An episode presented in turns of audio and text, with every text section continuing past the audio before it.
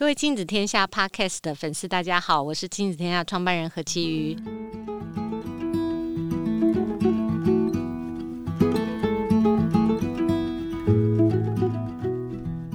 最近真的是寒流一波接着一波哈，所以我们今天想谈一个在寒流的时候大家最痛苦的一个题目，就是关于早起跟上学 哈这样的一个议题。这看起来是一个非常小的 issue 啊，应该家里有孩子的爸爸妈妈最痛苦的事情就是在上学期间早上要叫孩子起床啊。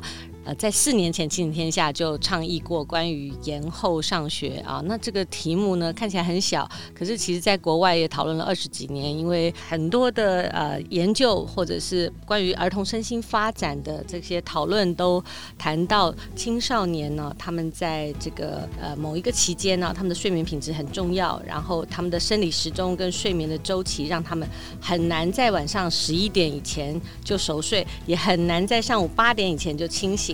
所以呢，在国外，我看在美国这二十年来都有很多的讨论，在说，哎，那既然他们的生理特质是这样，那为什么不让青少年晚一点起床，然后增进他们的睡眠品质、身心健康，搞不好他们的学业成绩表现也更好呢？所以他们就有了一些试办呐，然后有不同的。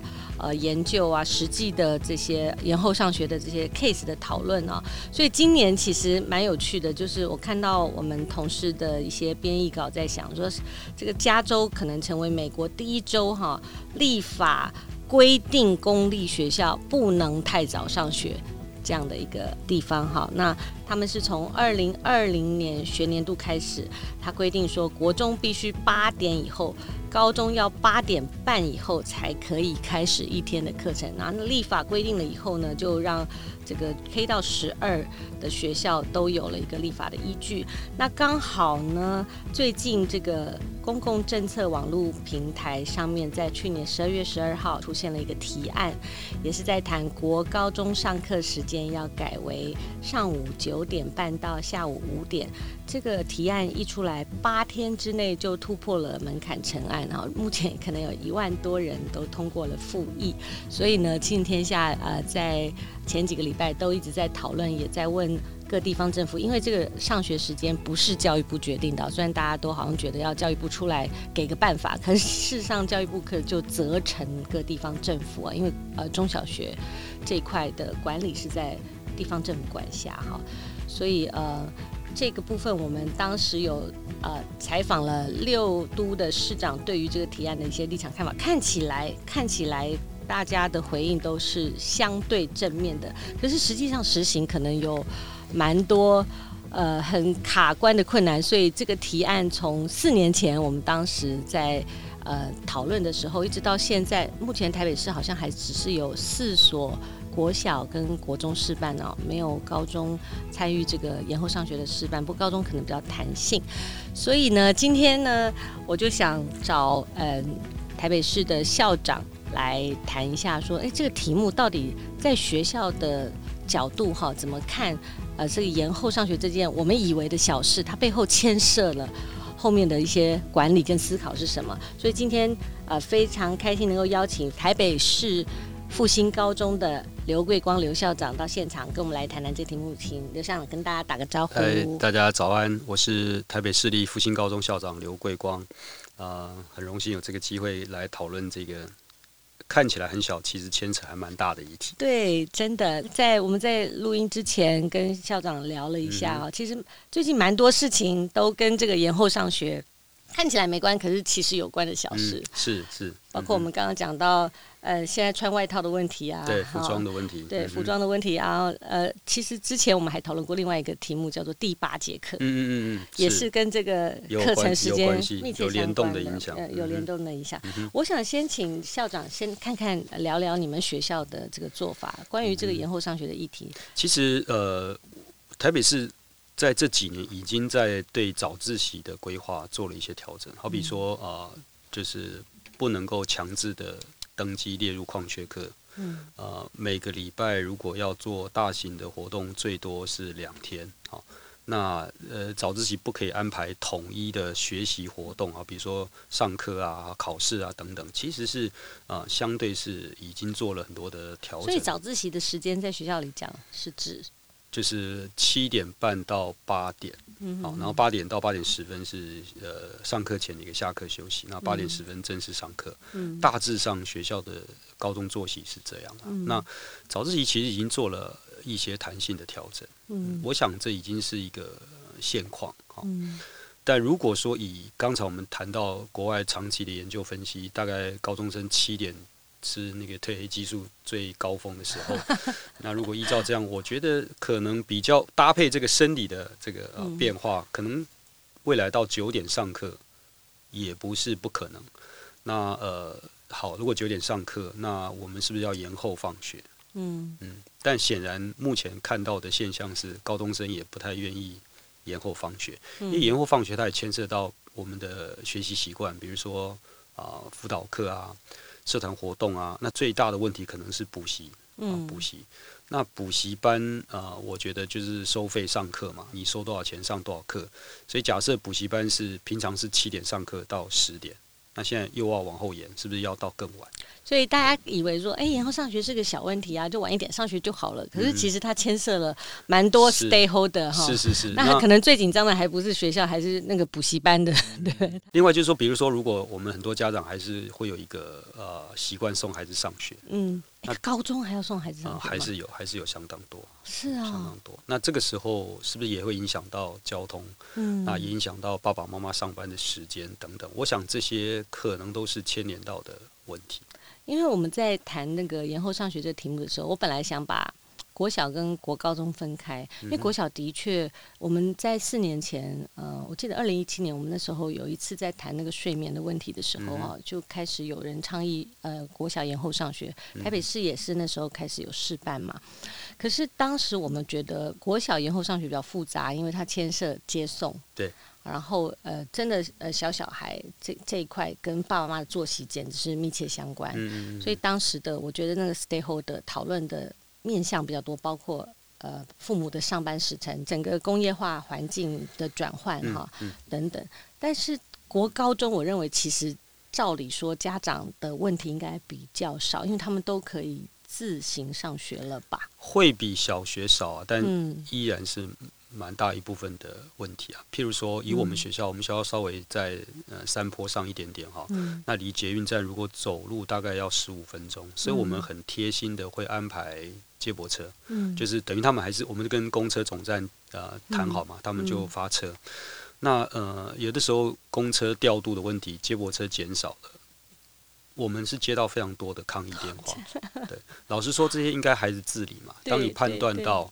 啊、呃，没有办法说，你可能搭个短的短程的计程车，你可能搭公车，你可能骑 U bike，其实或者走路，其实方法是很多的。嗯，但我们接到很多的电话，就是为什么你不会去把接驳车的规划好啊？没有班次不够多等等。所以其实我认为这是可能是一个社会习惯的问题啊。嗯，华人的家庭可能对孩子的照顾相对多，那整个孩子社会化独立的那个时程会延得比较晚。嗯，所以我会觉得，嗯。不是完全比照西方的某一些实际的做法，它还牵到文化的问题。嗯嗯嗯，对，文化的问题。我觉得好像国高中牵涉两个比较大的问题，一个是刚刚呃桂光校长有提到说，整个总课程的时间，嗯哼，你你总课程时间被议定的非常刚性，所以你如果要延后上学，你就要延后放学，对，不然的话，你规定的这些时数你上不完，学分数上不完，嗯、它其实也是学校管理上一个蛮大的困扰。嗯、是。那另外一个事情，我觉得可能比较牵涉到说。呃，很多的家长哈，在讨论延后上学这个题目的时候，很多家长或老师呃，就谈到说，哎，那这个学生怎么自主管理啊，或他自主学习的这种习惯没有养成啊？就像刚刚桂光校长在外面讲的，就说，哎，其实很多人都认为，呃，即使早自习时间学生不在学校，但他的各种状态，学校也要负责。是是是。所以这个部分你可以聊一下，说，其实学校在管理这个。延后讨论这个延后上学这个议题的时候，你们看到的一些现象跟困难跟挑战。其实就老师端来说，担心的还是课程教学的进度啦。因为如果课纲的规范是要教一定的分量，特别是固定必修，嗯，那么老师当然有责任要把这些东西教教好教完哈。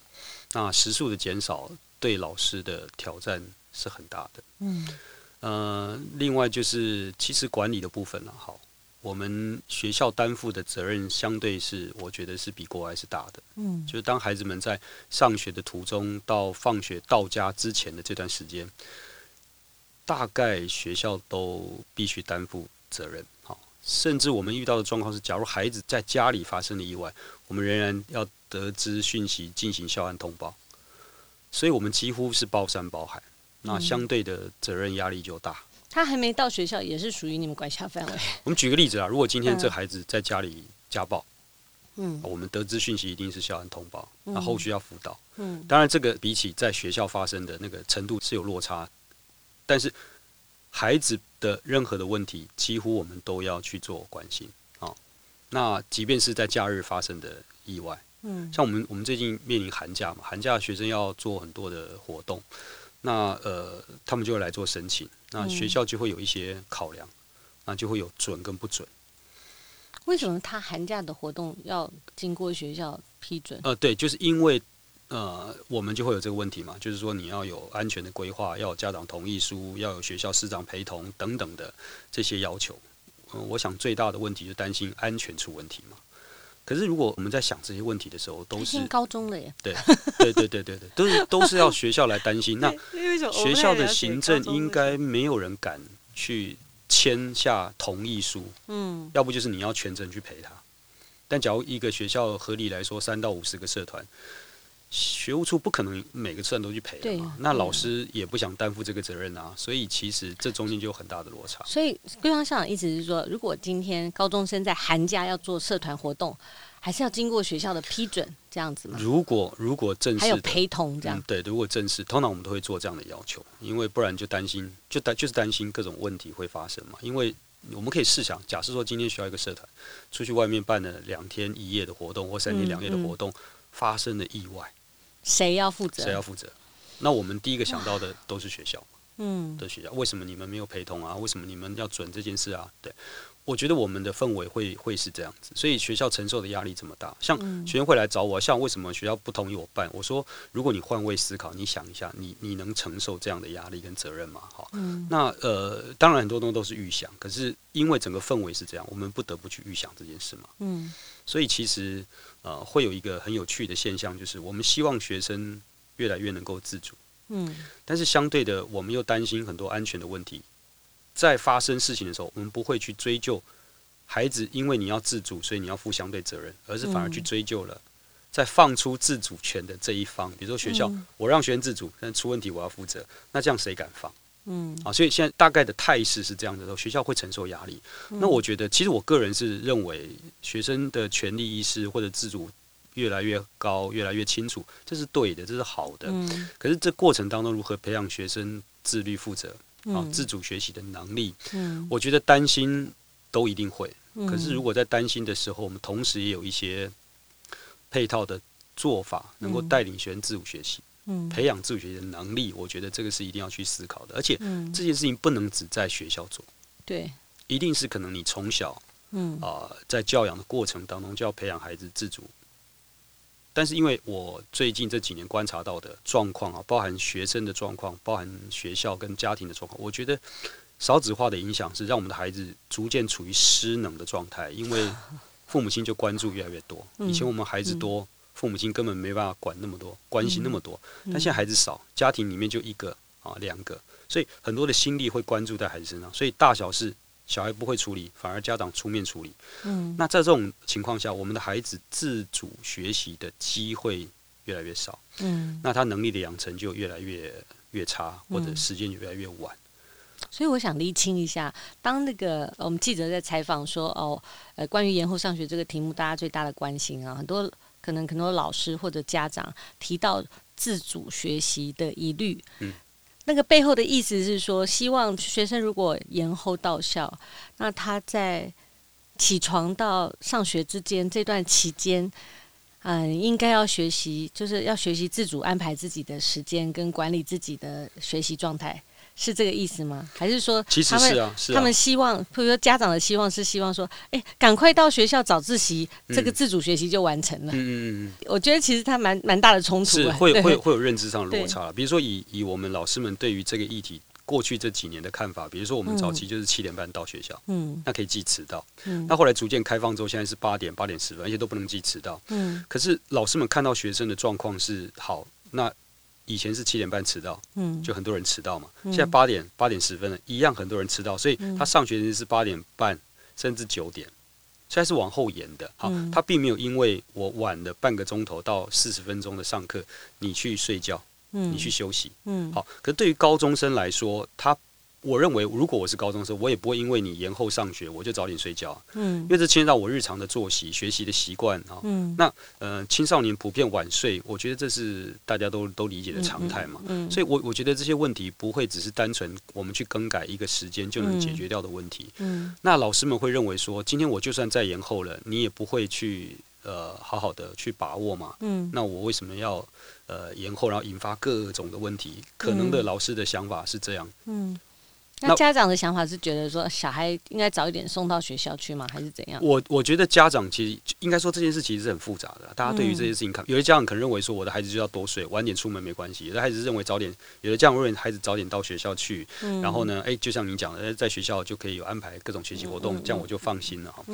可是其实这中间的复杂度，我认为应该回到更根本的问题，就是我们希望孩子在学校到底要学会哪些东西？嗯。哪些东西应该是学生自理的，家庭要负责的，学校要去处理的？这应该要大家有共识，把它想清楚。但我觉得现在变成是，嗯，学校要担负大多数的责任。嗯嗯，呃，我们现在因为投诉管道也很多嘛，只要出状况了，小孩子投诉家长，投诉一九九九，学校就得要去处理相关的问题。我觉得这些东西都是那个失衡，失去。很一方面，我争取我的权利；可一方面，出事我不必负责任。嗯，那我觉得这个落差就出现非常大的问题。应该是说，在这些题目上，不管是延后上学，或者是第八节课要不要上，或者是我们刚刚讲到说，在寒假放假时间，小孩那个学生的这些哈，嗯、我觉得目前比较混乱的是各自的权利义务是不清楚的，对，对谁。负责什么事？对，在在什么时候负责什么事？因为现在所有事情如果全部的责任都归在学校，那这件事情就会让学校感觉到非常呃，第一个是你承担的压力跟责任很大，所以学校在做决策的时候就会要比较谨慎，想很多。那第二个事情是说，诶，那如果呃学学生还没来学校都是学校责任的话，那到底家长的扮演的角色是什么？嗯。嗯，确实这块的，特别是在国高中哈，他可能国小大家就都都绑在一起了嘛。可是国高中照理说应该有一个合理的呃权利义务的。我我觉得我觉得这个应该好好的谈一谈，嗯、然后，嗯、可是我认为即便谈好了，你真的要能够呃变成一种文化，大家认知共识，可能也要花很多时间。嗯、而且其实我觉得这些问题它其实很多元的啦。嗯、那我认为要谈的是基本共识。嗯，那至于个别做法，其实我想应该保有它的弹性。嗯，呃，尤其台湾虽然不大，可是有些地方是很集中的都会区，有些地方是呃比较偏的。嗯，可能我的学校的学区相当的大。嗯，好，那这中间其实是会有很很多差异性的。嗯，然后再来就是说，对于责任跟安全的认知问题，其实家长。有没有清楚到我的孩子？像最近民法修到十八岁嘛？对，对。那未来可能高三下几乎都满十八岁。嗯。那这个时候出了问题，谁要负责？嗯。我不认为到了十八岁孩子突然会负责啊，一定是。他中间其实要有一个音架，学习是是是是没错学生搭配起来说，哎，没错。你怎么对自己负责任？所谓对自己负责任的意思是什么？呃，就说呃，你你你清楚自己的价值抉择，你清楚自己对应的价值抉择所做的行为。然后你也能够清楚你这个行为可能造成的可能造成的影响，而且是呃尽可能去思考对他人的影响、对自己的影响。于是你愿意去做抉择，然后为自己负责，而不是我出了状况，我请大人来帮我处理。现在学校比较困扰是这样，就是很多时候家长进场来呃质疑很多事情，可是学生可能反映的是部分的状况。那因此就出现很大的落差，经常会有一些家长跟老师的冲突。嗯，那因为掌握的资讯不对等嘛，哦，嗯，那或者是呃呃，整个社会对于学校的期待，嗯，我觉得并没有随着权利学生权利的获得得到一些改变。嗯，我觉得这个也是蛮大的问题。嗯，对老师的啊，呃，就既定的成见，不是不是成见，就是对老师既定的一个印象是老师大概要做做哪些事。可是现在啊、呃，我们的老师其实没有像传统那样的一些，那比如说我们现在呃。学我们以前记满三大过是辅导转学，最早是退学，现在辅导转学，但现在也也没有办法做这些事情。好，那呃，所以你记得再多的警告、小过甚至大过，其实对学生在学校就学是没有影响的。那他也可以不重读，我们以前有留级啊、重读啊，现在可以选择不要嘛。所以你你几乎可能的呃这个方法。大概都对学生起不了太大的影响，嗯，对，所以我们一直讲学生最近这个世代是无动力的世代，就是对学习动机很弱。我认为那是一个系统的问题，嗯，对，它不单纯只是嗯课纲改不改或者教法改不改的问题，所以很多的老师即便他改了他的课程跟教学，嗯，但整个的大环境并没有那么的 support 他去做这样的努力跟改革，我会觉得这也是很大的影响，所以。我我我才一开始讲这问题，看似很小，其实它它牵扯到的问题还蛮大的。那比如说，我们如果延后上课，嗯，我们假设不不延长啊，不延后放学的话，那么中间的课就必须要调整，嗯，好，课时要不要调整？现在高中上五十分钟，你要不要变四十分钟？嗯，好，那你可是问题是你时间一缩短，老师的进度要不要兼顾？那你课纲要不要修改？你课的分量要不要减少？嗯、我们不能一方面希望时间减少，一方面要求上的课的内容是增加的。嗯，现在很多人在讨论说，啊，台湾上课的课时在全世界排名都是都是相对高的，对，相对高的。那我们很希望像呃国外一样，可以譬如说两三点放学啊，晚一点上学，然后呃多一点学生给学生去上呃社团活动啊，或者自我探索啊。呃，有多元的这个呃呃生活或者学习，但是这个想法要实践，其实现有实际的困难嘛。目前的课纲的议定下，我们为什么一定要上满上上上好上满上到那个下午五点？其实是跟这个课纲的规定有关系。有关系，比如说我们现在高中生他的毕业学分是一百八十嘛，嗯，那几乎就是把课数填满，嗯，那最少也要一百五十，好，那我们算过嘛，假设我们以最低限度一百五十的话。那么你确实可以九点上课，学分数学分数一百五十，然后你确实可以九点上课到四点放学。嗯、不过他必须确认，就是你不可以有任何一科被当掉，因为你一旦假设你九点开始上课，你被当掉了，你就拿不到最低门槛的毕业学分。嗯，好。可是现在教学现场一个很普遍的现象，就是学生拿不到毕业证书，他依然可以念大学。嗯，所以。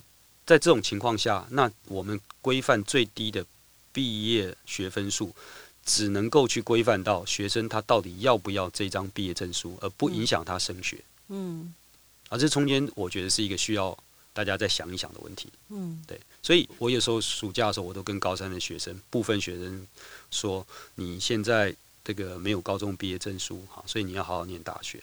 啊，万一你大学没念好，你可能只有国中毕业证书。是，所以，所以我会觉得这是一个还蛮有趣的事情哈。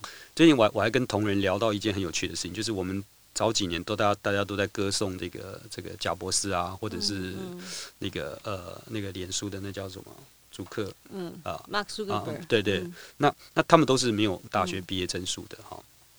就是我们好像那几年都在歌颂学历不是那么重要啊，能力比较重要。可是，当我们现在在看到没有学历证书、能力也没有上来的时候，不就两头落空吗？嗯，所以我才会觉得说啊，好，我们其实可以很严肃的来看，学历真的不是那么重要。可是，如果能力没有上来，那么学历它就是一个你基本的证明了。嗯，我我起码有一张大学毕业证书可以找工作。那如果我连大学毕业证书也没有，我能力也没有，那我觉得真的是。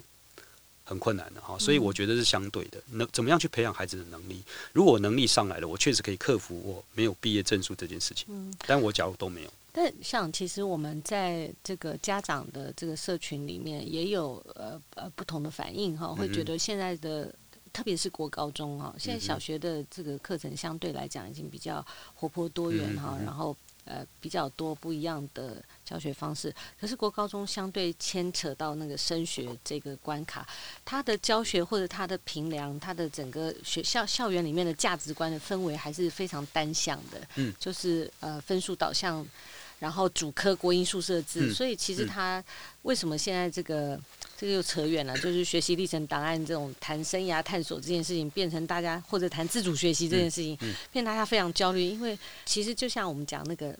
学生的自主权利负责这件事情，从来也没有一个历程，让学生在学校这个呃受教的环境里面，他有比较多元的机会，或去探索自己，或者有多元的学习哈，能够帮助自己了解未来的倾向等等。那在这个状况下，就是说。目前你们自己，我知道复兴高中做自主学习做的很积极哈。那我相信校长你有你的这个心愿。嗯。那可能可是，在现行的这个课纲课程下面，我们到底嗯应该给孩子怎么样的一个，就是说整整个课程的调整？你自己觉得现在？呃，就你们在第一线上，你觉得比较大的需要是什么？因为我们刚刚讲到，其实是跟课时有关嘛，还有课纲议定的要学的东西，每一样东西都被绑架在这个课纲跟学校里面。那你自己在我我其实觉得啦，用阶段性来看整个课程的、嗯、或者整个教育的的变化，我觉得现阶段新课纲的一个呈现或者新课纲规划的东西，是相对于旧的东西，它是一个很大的进步，嗯、也提供了很多的空间。嗯、但这中间有一些阵痛期，比如说我前两年很多人问我，我认为新课纲如果大家认真的做，它有可能会成功，那也需要五到八年的时间，因为这中间有一些需要面对的问题，比如说最近这两年。因为现在新课纲第二年嘛，嗯，那很多的跑班上课，嗯，开始在 run 的时候，它会出现很多问题，嗯、就是学生不可能突然就有兴趣去上课了，嗯，嗯，所以他做了选择，未必是他很清楚自己的选择。那因此他选了之后，他的他课会不会认真上？嗯，那老师他过往是习惯原班原学生上课，那现在都是跑班组合上课，嗯，他的班级经营、他的教学设计，他都需要去做调整，重新调整，对，但老师。不是说今天我调整了我就很好，他需要一个啊、呃、小规模的实验探究，老师一样要去做探究的过程。那我怎么去做设计？好比啊、呃，我我自己也有公开授课嘛。那我的国文课我跟老师共备，老师们也会问说啊，校长你这个课课文从头没有从头教到尾，OK 吗？那你的作者呃，一般我们只讲十五分钟，你需要上一节课，你进度上得完吗？那我都要跟老师们去探讨说呃。我的思考跟设计是怎么回事？我们就来做公开的观课，看看是否达到我们的目标。也就是我们要在日常的固定必修里面培养学生自主学习能力。为什么以前一课的作者我讲十五分钟就讲完了？因为我们就一直讲嘛。那我现在设计让学员自己去查找关于这个作者所有的资料。我说这个这个文学家，他他是假设以归有光来说，他是明代这么有名的文坛领袖。可是我们的课本两分钟就读完他的一生，你不觉得中间有很大的落差吗？我们让他去找到底这个人一生有发生哪些事情，有哪些重要的故事或者是关联性。其实本身不在于认识郭有光，而是在于培养学生查找资料、阅读资料、分析整理，最后提出自己整理的看法的这样的能力。那这块时间其实我讲十分钟就讲完了，可另外的四十分钟是让他在自主学习，而且在引导下去做学习。所以我一直讲说，学校所有的课程都应该培养学生自主学习能力，而是你怎么去搭音架。因为学生不会立刻自主学习，所以你一定要搭出音架来。那我觉得这些东西都是我们新课纲必须要去思考的问题。那你就会出现，当学生在做选修、做选择的时候，其实选择一定要多元。嗯。选择一定是差异性，选择那这些多元跟差异的背后，很可能你看到的现象是混乱的。嗯，那你怎么去引导孩子为自己负责，逐渐的让这些问题上路？早几年我们去呃国外看到人家的跑班上课，井然有序。嗯，学生都知道自己要干嘛，为什么？其实他们长期的在做这样的努力，甚至连呃。那我很惊讶，学生有一个诶，自己都有一个选课的 app，他自己点开，他知道自己要到什么地方做什么事情。好，那像一人一课表嘛，是没有人可以管理。是是，可是我们这边啊，我觉得要做到也不是不可能。那你需要到底你需要多少的努力跟规划？所以我觉得方向是对的，但这中间可能有很多的问题要。五到八年的过渡期，我认为啊，最少。那 我们我们怎么去思考？我们每一个老师本身的课程跟教学是有自主的。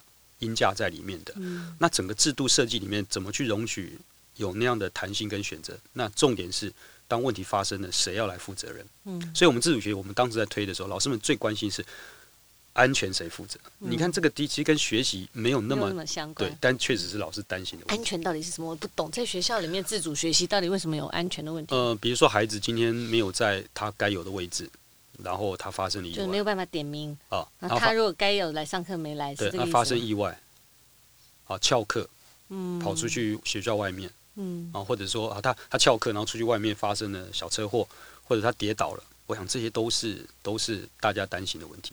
这是因为高中很常发生嘛？为什么老师都会有这种恐惧？我不太了解。我们社会的氛围是，只要发生一件事，就可以不断的被报道啊，嗯、不断的被渲染、啊。这个发生比例很高吗？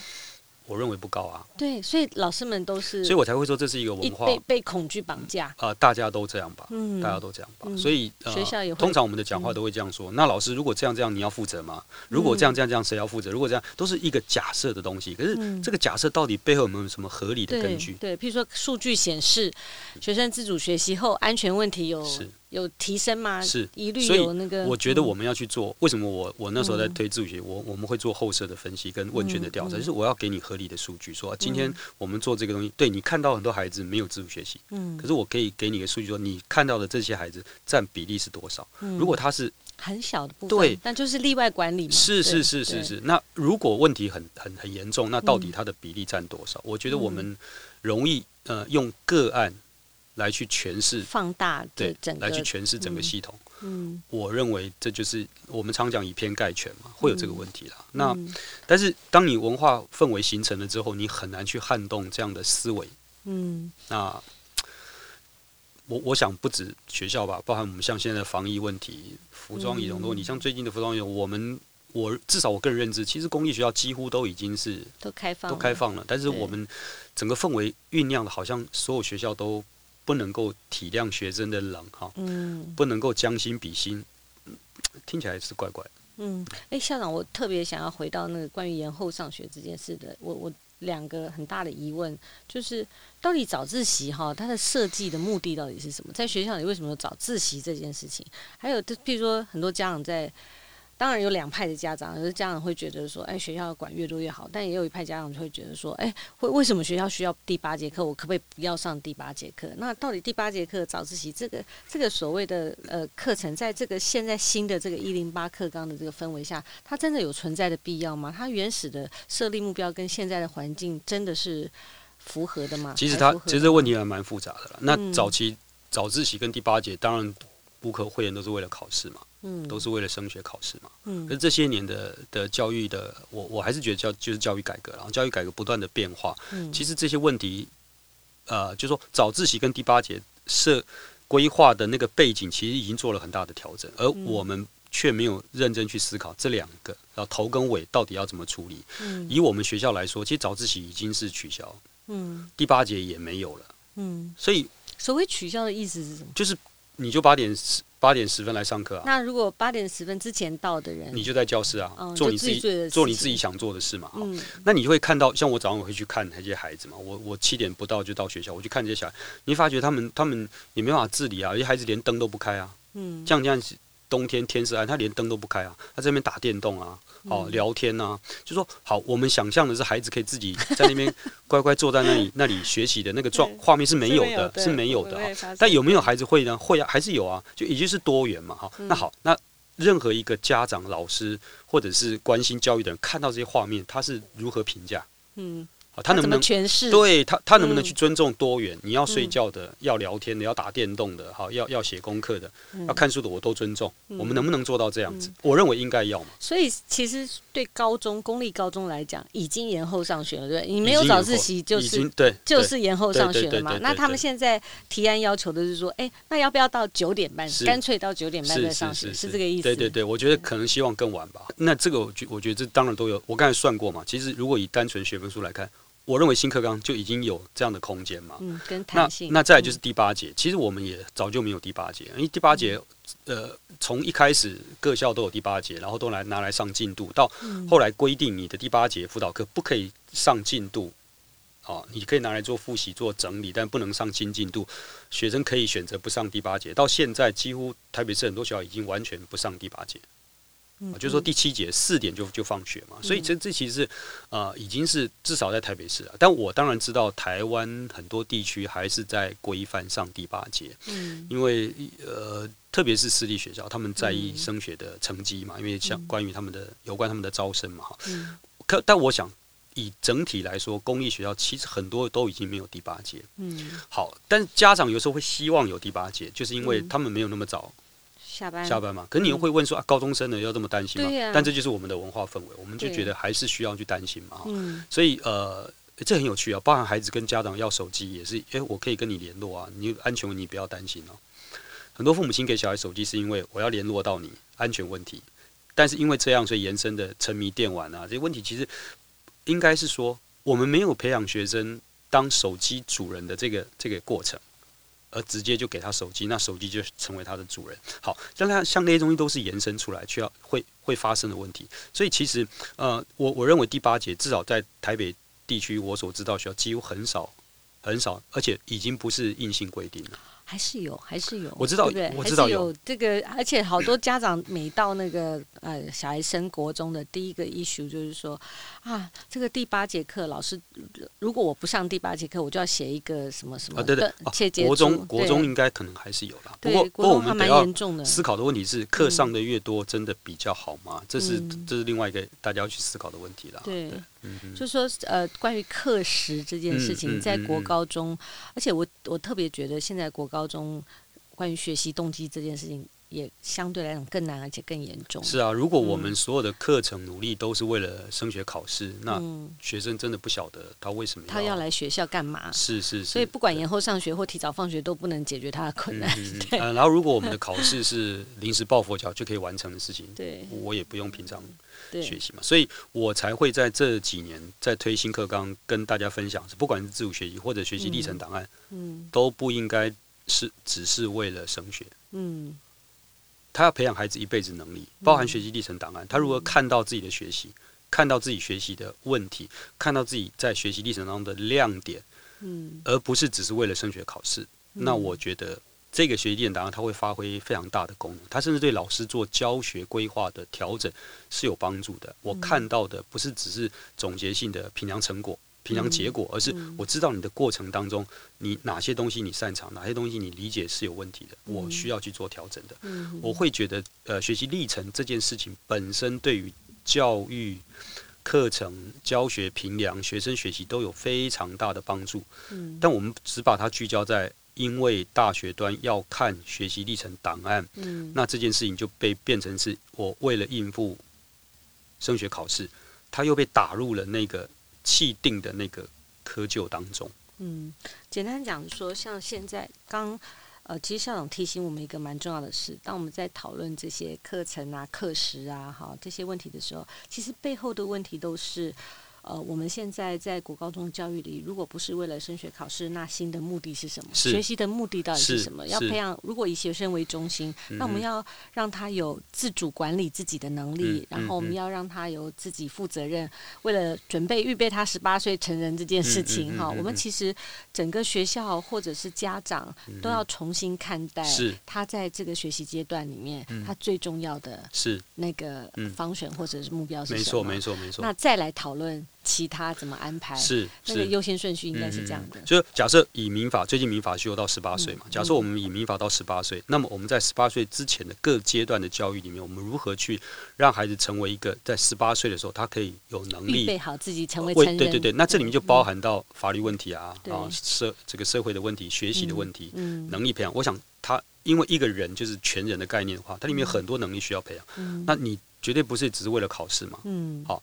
我自己做生命教，我常谈一个问题，就是说，我们的很多家长其实还是认为，呃，学生在高中以前不能谈恋爱。嗯，那我就问家长说，那难道他高中毕业就突然会谈恋爱了吗？嗯，对，是可以谈。你的观念是可以谈，但是他会谈吗？对，所以是不是在十八岁之前就要教孩子有各种练习，是有各种的，对，对你不可能做不到。嗯，所以你看，我们有些家长是不准他谈，然后到到了大学要求他，然后到了后面就担心他找不到对象。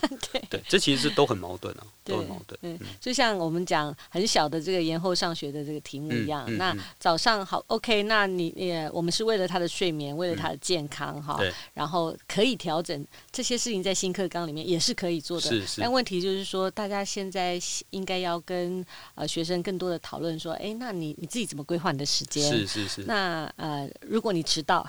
啊，你怎么自己负责任？对这些影响对你自己的影响，或者对别人的影响，你你怎么负责？但但在思考上很有趣，说当我跟孩子在谈的时候，假如我延后上学，你应该要做到什么事的时候，我觉得这个过程里面就会无形中被学生打成你就是反对嘛。嗯。可是我的立场并不是反对，而是说这我们我们应该讨论清楚，透过这个讨论，我们知道，嗯，上课时间延后，它会有哪些问题需要处理？那我们要一起来。面对这个问题，就是说，当学校在做很多能力的培养的时候，你要去逐渐的去建立自己的能力，嗯、然后我们也逐渐在这过程中看到你有能力，嗯、所以它是一个互相调整的过程，嗯、而不是我们很容易就对立。对，当我这样讲，你是不是在反对我？对。但实际上，我们应该是去谈到底关键问题是哪些，嗯、我们需要做哪些事情。还有每一个每一个呃。不论你采取什么措施，都有 pro and con，都有呃这个行为会带来的好处跟他的问题。是，是所以我们其实应该更多的跟呃学生习惯跟现在。